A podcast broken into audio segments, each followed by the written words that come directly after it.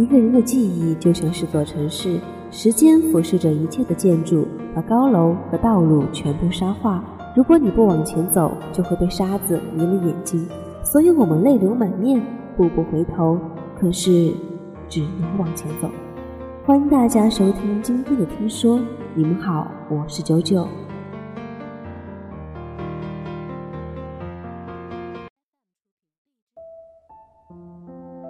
两个人在一起时间越久，感情牵绊也就越多。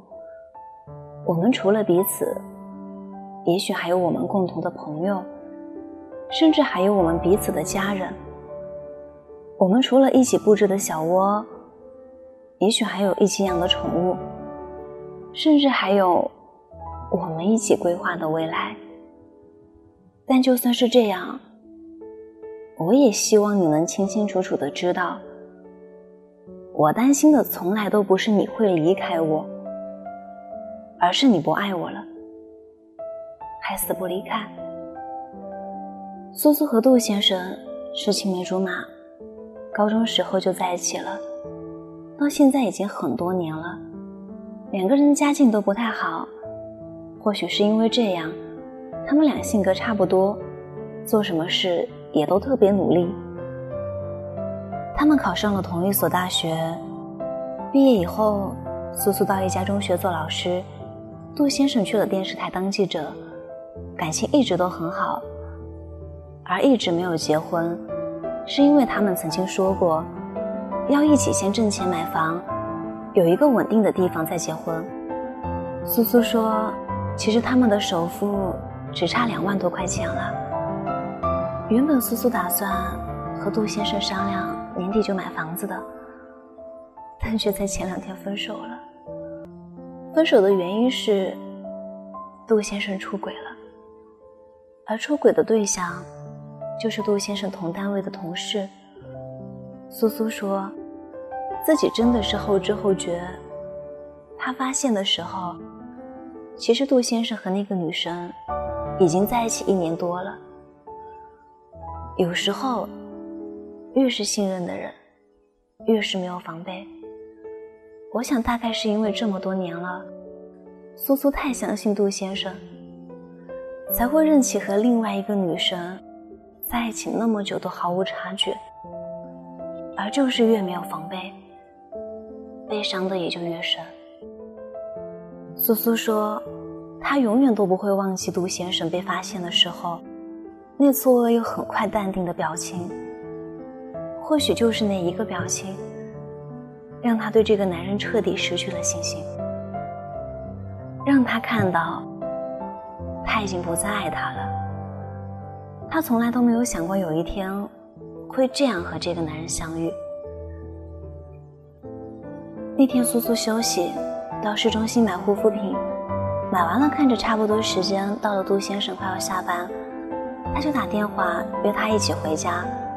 但是杜先生说要加班，苏苏去蛋糕店买了他最爱吃的蛋糕，送到电视台，却撞见他被另外一个女生挽着手走出来。眼神交汇的那一刻，杜先生很惊讶，转而一脸淡定地看着苏苏，就像是在看一个陌生人，还带着那么一点嫌弃。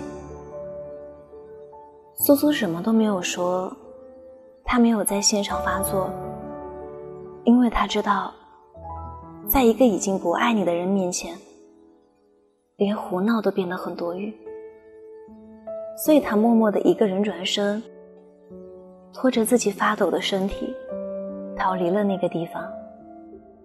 杜先生没有追过来，苏苏躲在门外的花坛旁边，看着他。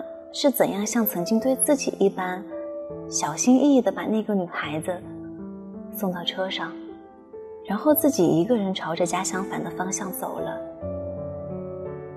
苏苏说的那一刻，他感觉自己的身体都被掏空了，曾经属于他的所有温柔，现在全部给了另外一个人。那种感觉真的不太好。他独自一个人在外面晃荡了很久，眼泪一直不停不停的流，他说：“其实最让人难过的，不是杜先生就要离开他了，也不是杜先生爱上其他的人。他最难过的是，杜先生明明已经爱上其他的人，却从来都没有告诉过他。他感觉自己就像一个白痴，还满心欢喜的计划着两个人的未来。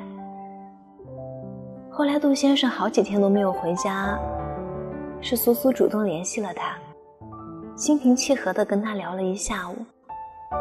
杜先生终于坦白了那段感情。他说，之所以一直都没有告诉苏苏，是因为两个人在一起久了，牵绊也就多了。他想等一个合适的机会，再说出这一切。他不想伤害苏苏，也不想伤害两方的父母。苏苏一直到最后都没有责备杜先生，也没有祈求他留下。他说：“虽然错的是他，但是对方既然不爱了，他也不能强求。毕竟有那么多年的感情，苏苏不想让彼此太难堪。其实你不爱我，不是你的错，你爱上了其他人。”也不是你的错，但是你不告诉我就和其他人在一起了，就是你错了。因为不敢面对，所以延续伤害。你还说着是因为不想伤害，可你不知道吗？这才是最大的伤害。如果两个人一开始就是因为爱走到一起的。那么维系两个人继续的基础，就是爱。两个人其中只要有一个人不爱了，那么分开就是早晚的事。我们失去了对方，地球还是照样转。我没有了你，我每天还是要为了一日三餐奔波劳碌。所以属于我的东西我留下，属于你的。你全部带走。至于未来，我们都会有新的人参与进来。所以，如果你不爱了，就请你收起怜悯，离开我。如果你要走，请你第一时间告诉我。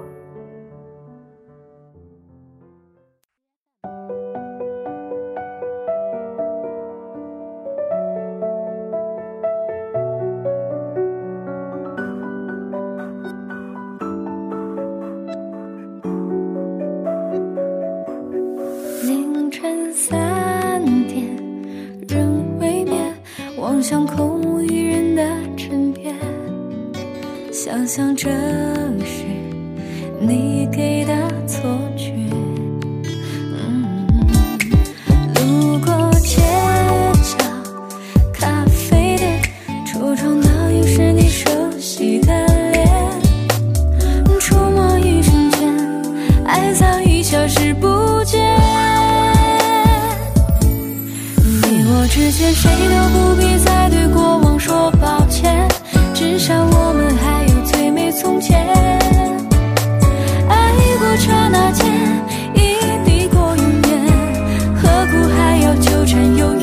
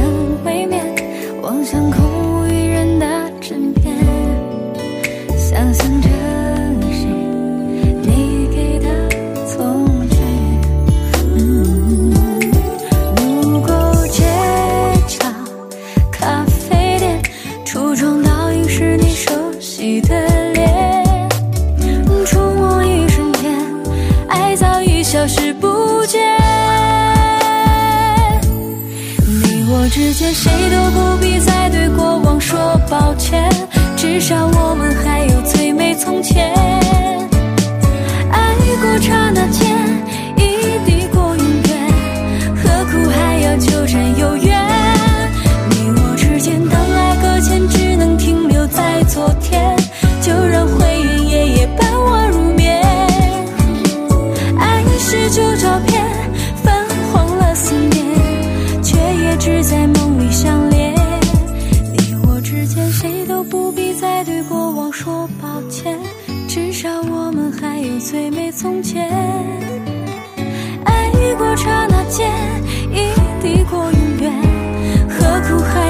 真有缘，你我之间，当爱搁浅，只能停留在昨天，就让回忆夜夜伴我入眠。